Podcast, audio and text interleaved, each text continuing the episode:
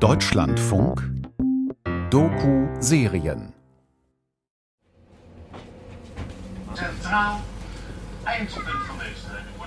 vriendelijk gezocht. Den Haag, die Welthauptstadt des Rechts und das Zentrum der europäischen Justiz. Franziska und Ilja sind hierher gekommen, um mit Nino Goldbeck Licht ins Cybertrading-Dunkel zu bringen. Der Oberstaatsanwalt aus Bamberg gilt als die Koryphäe auf dem Gebiet des Cybertrading. Dementsprechend wenig Zeit hat er. In Den Haag hält er einen Vortrag vor Cybercrime-ExpertInnen aus ganz Europa und hat ein Treffen mit Europol. Er bleibt für zwei Nächte. Also haben sich Franziska und Ilja kurzerhand in dasselbe Hotel eingebucht wie er.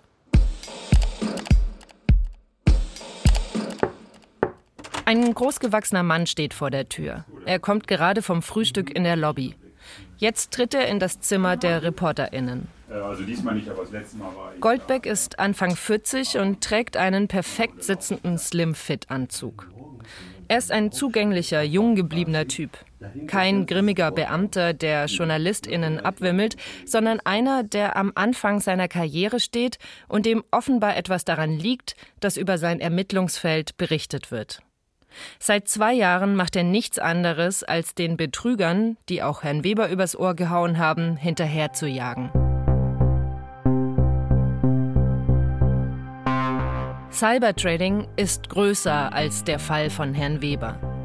Laut Nino Goldbeck sind Herr Weber und FXC Markets nur klitzekleine Pünktchen in einem riesigen Betrugsgeflecht. Die ReporterInnen fragen sich, welche Ausmaße hat dieses System erreicht und was wissen die ErmittlerInnen darüber? Goldbeck setzt sich auf die kleine Couch am Fenster, nimmt Stift und Papier und zeichnet etwas auf, das Franziska und Ilja die Augen öffnet. Für den Deutschlandfunk und Ö1. Ich bin Anna Seibt und das ist Call Me Günther. Die Geschichte einer Telefonfreundschaft und der milliardenschweren Betrugsmasche dahinter. Von Franziska Tschinderle und Ilya Zuko. Folge 3 Die vier Säulen 2017, das Jahr, in dem Günter Weber auf die Fake-Investment-Plattform FXC Markets stößt, ist auch ein wichtiges Jahr im Kampf gegen Cybertrading. Ein Kripo-Beamter in Wien, der frühere Softwareentwickler Martin Grassel, stößt auf eine Betrügerbande, die einen Schaden von unglaublichen 200 Millionen Euro verursacht haben soll. Die Drahtzieher, ein Deutscher und ein Israeli. Der Deutsche kommt unter mysteriösen Umständen im Gefängnis ums Leben. Der Israeli wird zwei Jahre lang weggesperrt, ist inzwischen aber wieder auf freiem Fuß.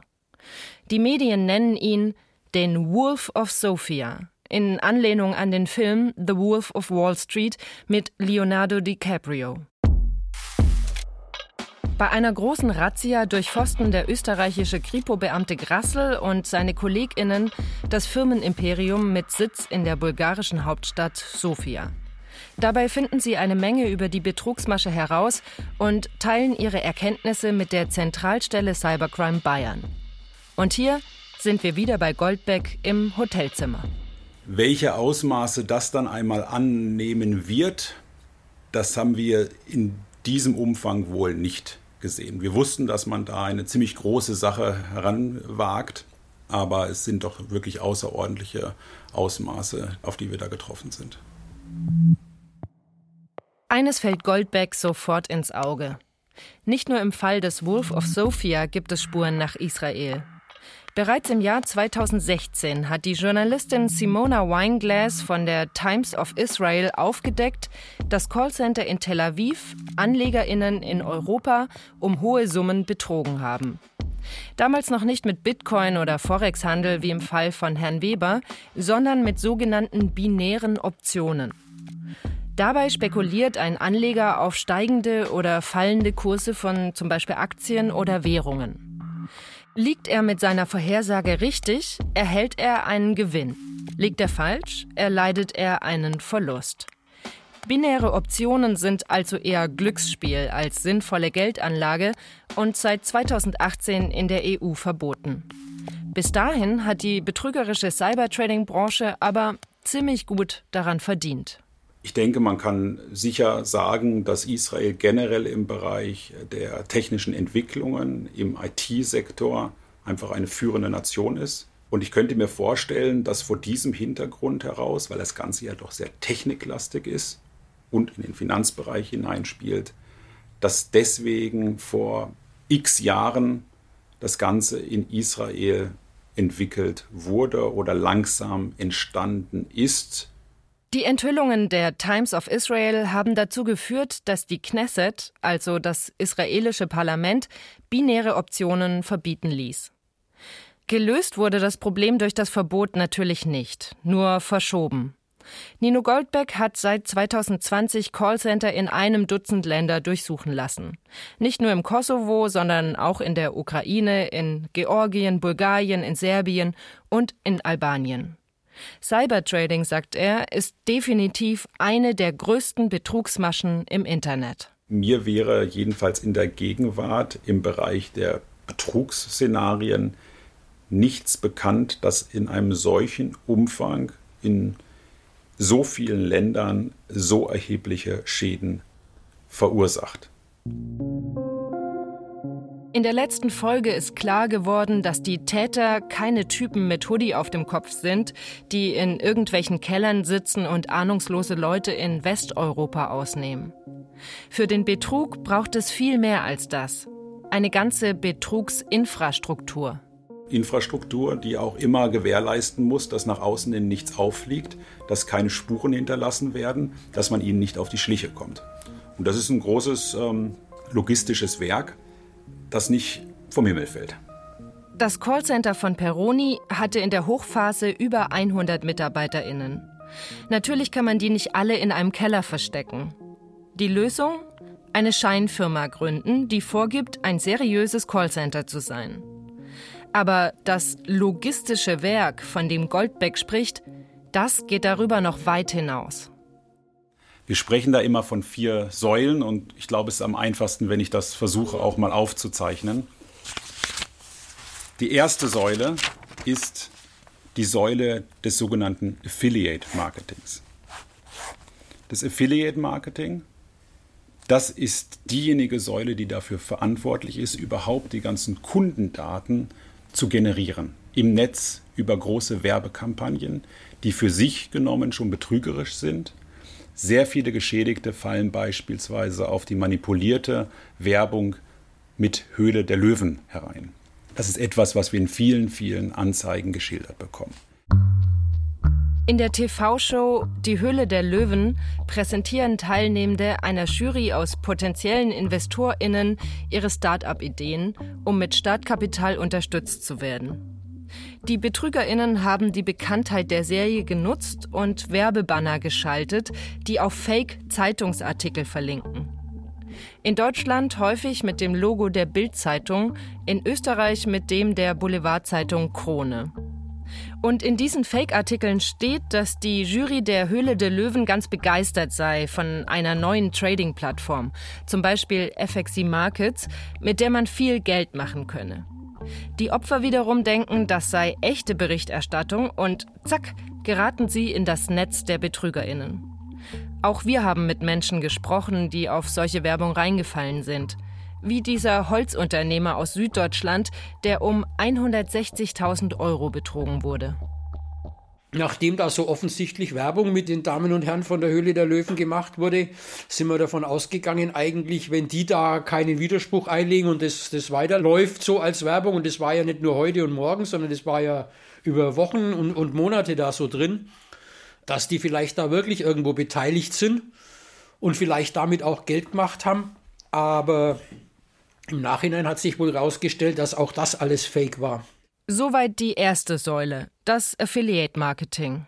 Die zweite Säule ist diejenige der eigentlichen Callcenter.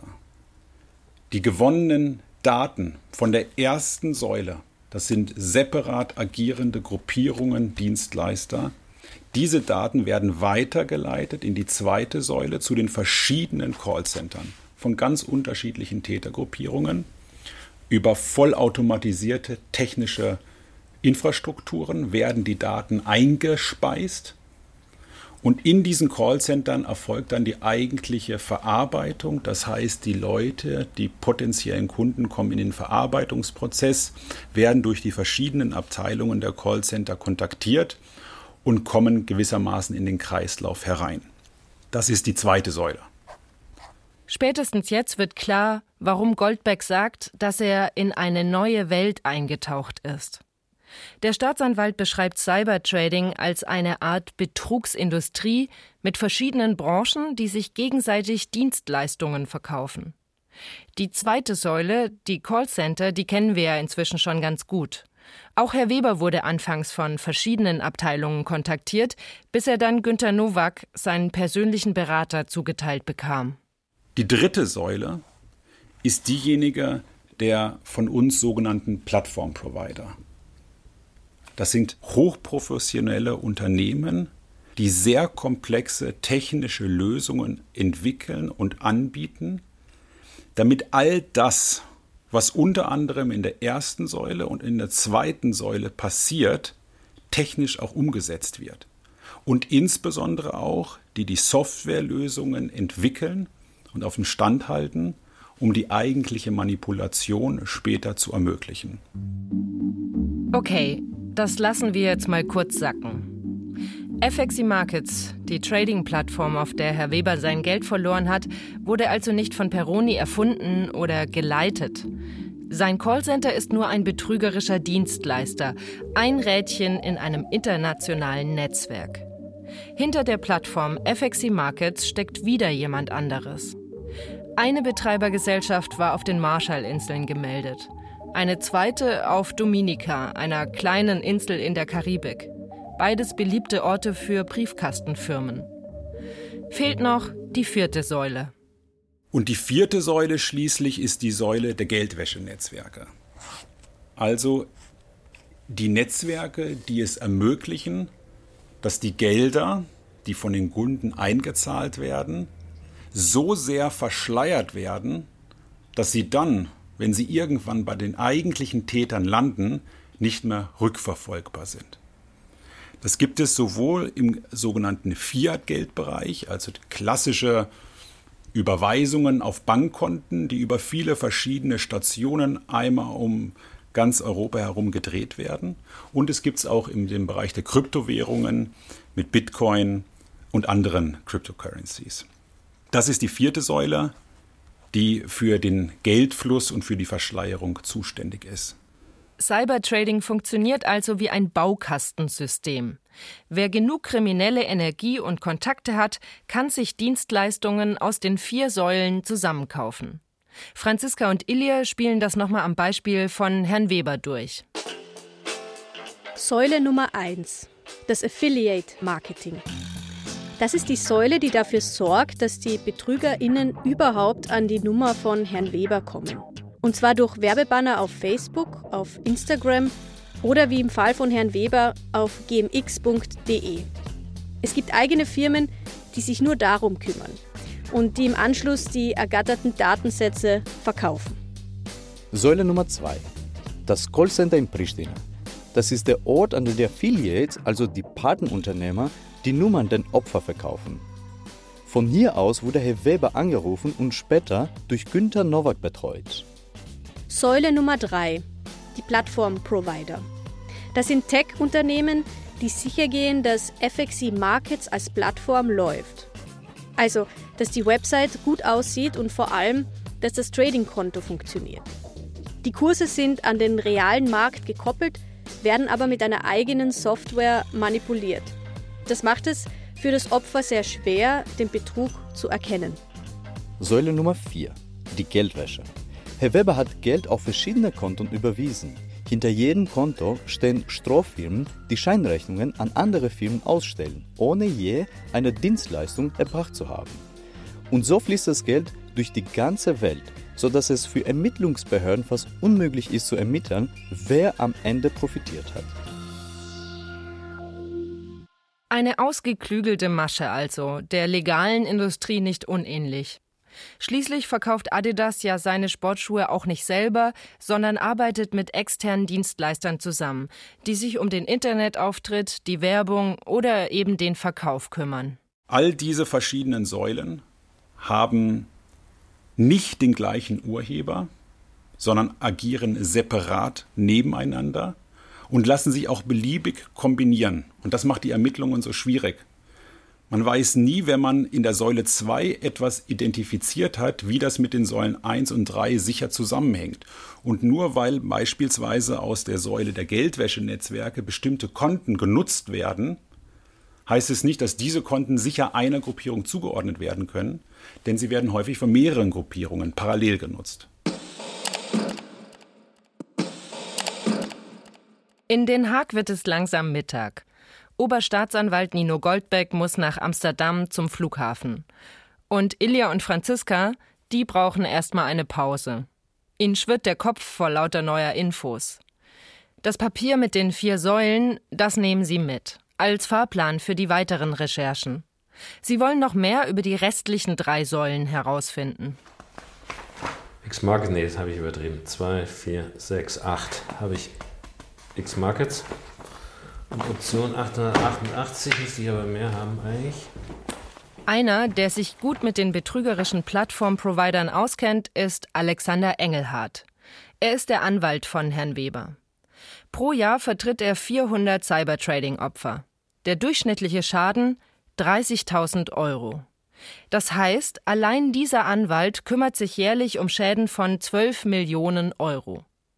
Wie hoch der finanzielle Verlust ist, den Cybertrading insgesamt schon verursacht hat, kann niemand so genau sagen. Die Dunkelziffer ist wahrscheinlich immens. Nicht alle Opfer zeigen die Betrügerinnen an, oft aus Scham darüber, auf die Masche reingefallen zu sein. Und dann gibt es da draußen jede Menge Menschen, die noch gar nicht gemerkt haben, dass ihr vermeintlich gut angelegtes Geld längst in die Taschen der Kriminellen geflossen ist. Also Option 8, das ist ja eine alte Plattform, ne? Genau. Und Broker Masters meinten sie 2 oder so. Broker Masters kann ich Ihnen sagen. Drei, wobei Berlin eingestellt ist. Krypto EU Club, CryptoPoint, Safe Markets, Alpha Financial Group, Tech Option. Option 888. Das sind nur ein paar Namen aus einer langen Liste an Plattformen, gegen die in den letzten drei Jahren ermittelt wurde. Die Opfer landen bei Anwälten wie Alexander Engelhardt. Der schreibt Mahnbriefe an die Plattformen, sichert Daten von Trading-Konten und vor allem, er bläut den Geschädigten ein, keinen Cent mehr einzuzahlen. Ja, ihr habt richtig gehört.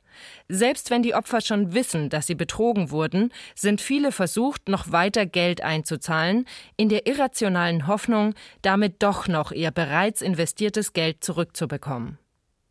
Auch Herr Weber wurde damit konfrontiert. Wie es ihm damit ergangen ist, das hört ihr in der fünften Folge. Ich habe hier Leute sitzen gehabt, die haben sich um Haus und Hof gebracht. Es gibt auch Leute, die werden ganz gezielt von den Beratern zur Aufnahme von Krediten überredet. Dem Berater ist es egal, der will einfach möglichst viel Geld akquirieren. Und ob der Anleger jetzt seine Oma beklaut oder das sich von der Bank holt, da wird aus den Leuten so lange das Geld rausgepresst, wie es möglich ist. Eine Plattform ist wie ein Testballon. Die Betrügerinnen lassen ihn in den Himmel steigen und schauen erst einmal, wohin er fliegt. Callcenter arbeiten deshalb auch nicht nur für eine, sondern für mehrere Plattformen. Fliegt eine als betrügerisch auf, wird im Handumdrehen eine neue aufgesetzt. Europaweit gesehen gab es in den letzten Jahren Hunderte, manche schätzen sogar Tausende Cybertrading-Plattformen. Auch der Anwalt Alexander Engelhardt kommt wegen der vielen Namen schon mal durcheinander. An seine erste kann er sich aber bis heute erinnern. Die ersten Fälle, die wir hier so auf den Tisch bekommen haben, das war so in etwa, würde ich jetzt mal sagen, um 2018 herum. Es ging damals um eine Firma Option 888. Option 888. Das war ein ziemlich lukrativer Ballon am Cybertrading-Himmel. Die Geschichte dahinter ist Hollywood-reif. Ich habe zu Beginn der Folge schon kurz davon erzählt. Stichwort Wolf of Sophia. Option 888 war eine der erfolgreichsten und skrupellosesten Cybertrading-Plattformen der letzten Jahre. Sie ging 2015 online, also viel früher als FXC Markets. In Österreich, Deutschland und der Schweiz sind rund 10.000 Menschen darauf reingefallen, mit einem Schaden von 30 Millionen Euro. Das Mastermind hinter der Plattform kam aus dem Saarland, war also ein Deutscher. Sein Name? Uwe L. Er ist nie rechtskräftig verurteilt worden. Bevor es soweit kam, war er nämlich tot. Uwe L. war ein großer Fisch im Cybertrading-Business. Er starb im Juli 2020 in einer Zelle in deutscher Untersuchungshaft an einer Überdosis Medikamente. Bis heute ist ungeklärt, ob es Suizid oder ein Auftragsmord war. Zusammen mit seinem Komplizen, dem Wolf of Sofia, hat er einen mutmaßlichen Schaden von 200 Millionen Euro verursacht. Allerdings nicht nur mit Option 888, sondern gleich mit einer Handvoll Plattformen. Im Wolf of Sophia-Fall wurde vor Gericht klar, die Plattformbetreiber stehen hierarchisch über den Callcenter-Betreibern wie Peroni. Laut Ermittlungsakten hatten die Callcenter-Chefs damals wenig zu melden. Sie mussten UWL jeden Tag Bericht über ihre Umsätze erstatten und monatliche Zielvorgaben einhalten. Um solche Vorgaben zu erreichen, sagt Alexander Engelhardt, lassen sich die Telefonbetrüger bis heute unterschiedliche Geschichten einfallen. Also Provision, Gebühren, Steuern, Liquiditätsnachweis. Die Hongkonger Börse hat es eingefroren. Die Londoner Börse hat es eingefroren. Äh, dann werden irgendwie Schreiben vom englischen Finanzamt verschickt auf den Briefkopf vom englischen Finanzamt. Also sehr geschickt. Auch unser Name wurde, sage ich mal, schon missbraucht, indem man gesagt hat, äh, wir haben hier Anrufe von Anlegern bekommen, die uns gesagt haben, also von Fremden, äh, wir haben gehört, dass sie Geld aufgespürt haben auf dem und dem Konto und dass sie das eingefroren haben. Und da hat mir der Berater, äh, dem ich 4000 Euro bezahlt, gesagt, sie sind für die Auszahlung zuständig. What? Die Dreistigkeit, die kennt echt keine Grenzen. Ganz am Ende, sagt Engelhardt, kommt dann der Trick mit der Steuer. Auf die Masche ist ja auch Herr Weber schon reingefallen. Dann kommt die Plattform und sagt, Du kannst das Guthaben ausbezahlt bekommen, aber du musst Steuern bezahlen. 20 Prozent. Wir haben dir ausgewiesen auf dein Konto 100.000 Dollar. Du hast 20.000 angelegt. Der Gewinn ist 80.000. Musst du versteuern. Vorher kriegst du es nicht ausgezahlt. Und dann machen die so eine Steuerrechnung, irgendwelche fiktiven Beträge. 20 Prozent aus 80.000 ist gleich 16.000 Dollar oder Euro, wie wir es jetzt immer, immer rechnen wollen. Und da wird der Kunde genötigt, diese 16.000 äh, Dollar oder Euro zu bezahlen. Das macht er auch meist. Es sei denn, wir sind schon ein bisschen früher dran und können davon abraten. Soweit also erstmal zu den Säulen 1 bis 3. Marketing, Callcenter, Plattformen. Aber wie kommt das Geld zu den BetrügerInnen und was passiert dann damit? Um dieser Frage auf den Grund zu gehen, haben sich Franziska und Ilia mit Felina Jonas in Neu-Ulm in Bayern verabredet. Die Polizeibeamtin war an der Callcenter-Razzia im Kosovo beteiligt. Sie hat jahrelang gegen Peroni ermittelt und ihn schlussendlich auch festgenommen.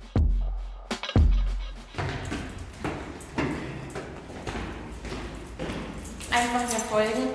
Okay. Und dann das Mikro aus, nehme ich an. Ja, genau. Jetzt gleich wäre es am besten. Felina Jonas, 27 Jahre alt, ist in Zivil gekleidet. Keine Uniform, keine Pistole. Früher fuhr sie Streife oder sicherte das Gelände nach einem Fußballspiel. Heute, als Kripo-Beamtin, arbeitet sie viel am Computer. Frau Jonas führt Ilja und Franziska einen Korridor entlang. Linoleumboden, auf dem die Schuhe quietschen. Links und rechts Büros. Hier und da schließt Frau Jonas im Vorbeigehen schnell eine Tür, weil Dokumente auf den Tischen liegen und Karten an den Wänden hängen. Dann endlich findet sich ein freier Raum. Während Felina Jonas Kaffee holt, baut Franziska schon mal das Mikrofon auf. FXI Markets, das war der erste Cybertrading-Fall für Felina Jonas. Nachdem Herr Weber sich einen Anwalt genommen hat und zur Polizei gegangen ist, landete auch seine Akte auf ihrem Schreibtisch. Gemeinsam mit hunderten weiteren Anzeigen. Weiß Frau Jonas, wohin das Geld von Herrn Weber geflossen ist? Interne Ermittlungen, sagt die Beamtin. Aber ich kann grundsätzlich sagen, wie Geldwäsche aufgebaut ist, dass man versucht als Täter das Geld so lang über andere Konten hin und her zu schieben, dass wir als Ermittler nicht mehr sagen können, wo landet das Geld denn am Schluss? Wer profitiert wirklich von dem Geld des Geschädigten, der jetzt eingezahlt hat? Und ähm, das ist jetzt die Krux für uns Ermittler, zu schauen, wo fließt denn jetzt das Geld hin, obwohl das eben über ganz, ganz viele Konten weitergeleitet wird und teilweise summiert da von mehreren Geschädigten weitergeleitet wird oder eben ähm, gesplittet weitergeleitet wird. Man kann nicht sagen, Person X zahlt 50 Euro ein und 50 Euro werden auf ein anderes Konto weiter überwiesen, sondern Person X zahlt 50 ein, Person Y zahlt 50 ein und dann werden 100 Euro weiter überwiesen. Das Geld von Herrn Weber ging also wahrscheinlich auf eine Reise quer durch die Welt. Über zig Konten in mehreren Ländern, aufgesplittet auf unterschiedliche Tranchen. Nicht ausgeschlossen, dass es sich mit anderen Schwarzgeldzahlungen vermischt hat. Insgesamt versuchen die Täter eine Geldwäsche grundsätzlich relativ schnell durchzuführen, damit die Gelder natürlich nicht zurückgeholt werden können. Follow the money Prinzip. Genau, follow the money ist äh, genau richtig. Zwei verschiedene Ermittlungsansätze haben die Beamtinnen 2021 schließlich zum selben Ziel geführt. Das Callcenter von Peroni in Pristina. Der Laden lief damals noch auf Hochtouren. Auch Felina Jonas stößt auf die Partyvideos im Internet. Und dann, im März 2021, da kommt der Tag, an dem sie ins Flugzeug steigt. Ich war super aufgeregt, was auf einen zukommt, wie das Ganze wird, ob alles funktioniert, wie man das sich vorgestellt hat, ähm, ob wir alle sicher nach Hause kommen, wie wir vor Ort empfangen werden, ob ähm, insgesamt das Ganze ein rundes Ding wird, ähm, ob es funktioniert, so wie wir uns das vorgestellt haben, wirklich. Was dann passiert, wissen wir. Drei Menschen werden festgenommen. Darunter auch Peroni. Frau Jonas nennt ihn den CEO.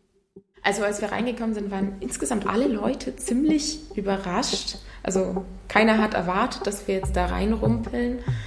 Und äh, genauso war es eben auch beim CEO. Er war natürlich überrascht, dass wir jetzt auf einmal da waren. Ähm, Wisst ihr noch, aber, was er anhatte? Puh, Hemd und Hose.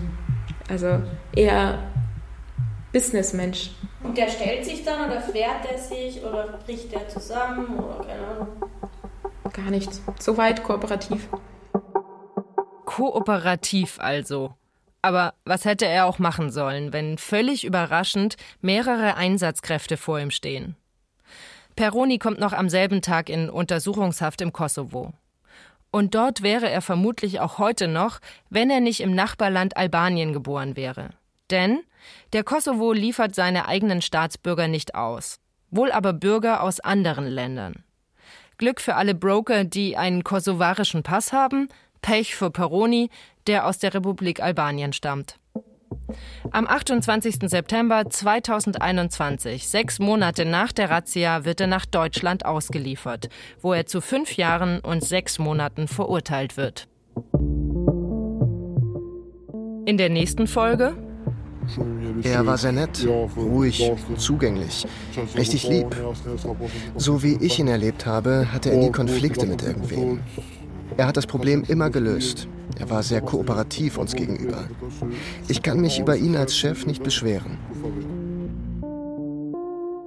Wer ist Peroni? Ein ehemaliger Callcenter-Mitarbeiter packt aus und liefert eine Erklärung, warum Peroni und seine KollegInnen nicht damit gerechnet haben, jemals aufzufliegen. Außerdem suchen Franziska und Ilie in Peronis Vergangenheit nach Motiven für den Betrug. Wenn man in so ein Viertel aufgewachsen ist, kann man auch verstehen, dass er, sage ich mal so, unbedingt etwas erreichen möchte. Call Me Günther von Franziska Tschinderle und Ilie Zuko. Folge 3 Die vier Säulen. Sounddesign Hendrik Manuk und Thomas Wittig. Komposition Lukas Rabe. Regie Eva Solloch. Fact-Checking Markus Wolf. Redaktion und Hosting Anna Seibt.